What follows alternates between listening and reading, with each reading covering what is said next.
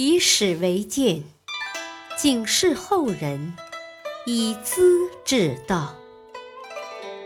品读《资治通鉴》，启迪心智。播讲汉乐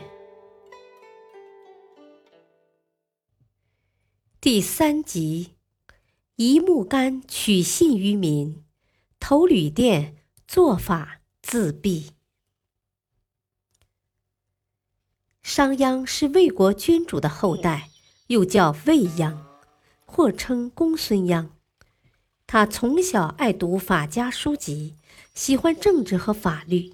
是魏国丞相公叔痤的门客，丞相看出魏鞅是位了不起的人才，打算向魏军推荐，哪料自己得了重病，卧床不起，眼看气息微弱，没有救了。魏惠王这才登门向他请教如何处理国家大事。公叔痤喘息着说：“我没有别的话。”我家的门客未央年纪虽轻，却极有才能，希望君王把国家大事交给他吧。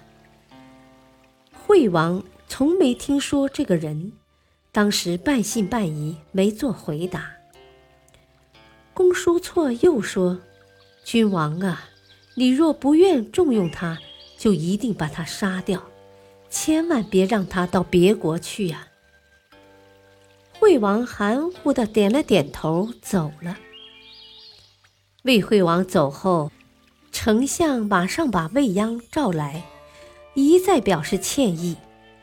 我刚才向国君谈了你的情况，我是先为国家，后讲私人感情，先给君王出主意，若不用你就杀你，再来告诉你，你就赶快逃命吧。魏鞅听了，很不以为然，答道：“君王既然不能接受你的建议，重用我，又怎能重视你的意见来杀死我呢？我是用不着逃走的。”丞相只得叹息作罢。惠王果然没把未央放在眼里，认为丞相病糊涂了，再说昏话。公叔痤死后。未央本来可以继续混日子，但他胸怀大志，岂肯虚度年华？不久，听到秦孝公贴出招贤榜，公开招聘能够帮他富国强兵、改革政治的人才，便悄悄地渡过大河，离开魏国，到达咸阳，投奔孝公的宠臣景监，被引荐给孝公。商鞅提出自己治理国家的设想，一下子就与孝公的想法合拍了，两人大有相见恨晚的感觉。魏鞅决定变法，和保守思想的代表人物甘龙展开辩论，取得了胜利。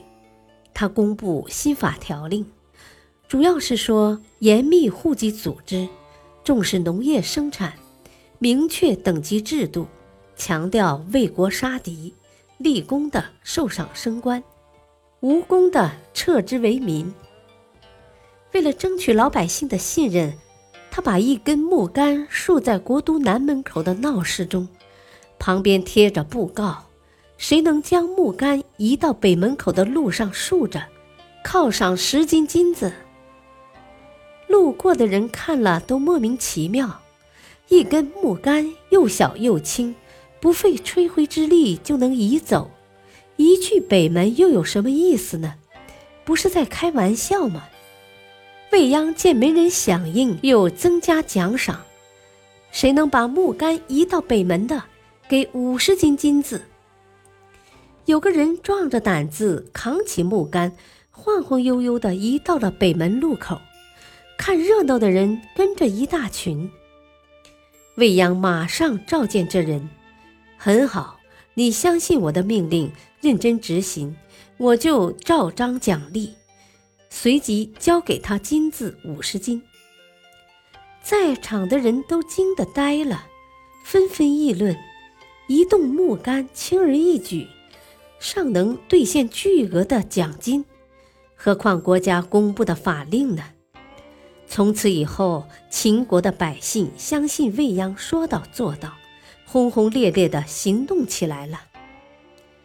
可是推行新法，直接损害了咸阳城中贵族富户的利益，他们纷纷抵制，蠢蠢欲动。太子也违反了新法条令，但是太子是未来的国君，是不能接受任何处分的，怎么办？该让太子的师傅来代替。学生犯法，老师教导不力，不是应该处罚吗？于是将太傅公子虔、太师公孙贾召来，数说他们失职的罪责，将公子虔处刑，在公孙贾脸上刻字。这么一来，所有的反对派都镇住了，新法很快推广开来。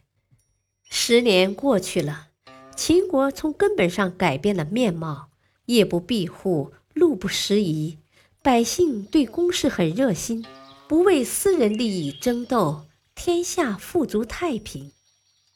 有些过去反对变法的人，这时又赞扬起新法来了。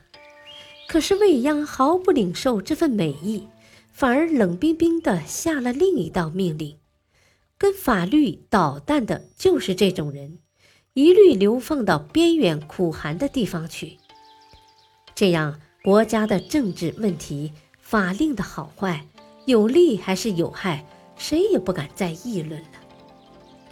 由于他的巨大功劳，孝公封给他大良造的官爵，赏赐商于地方的十五座城池，因此未央又称作商君。他的变法手段非常严厉，杀了许多人，得罪了太子和他的师傅，大批旧贵族也很憎恨他。他知道反对的人不少，便住在家里不出门，组成强大的私人卫队，保护安全，整天提心吊胆，日子很不好过。公元前三百三十八年，秦孝公死了。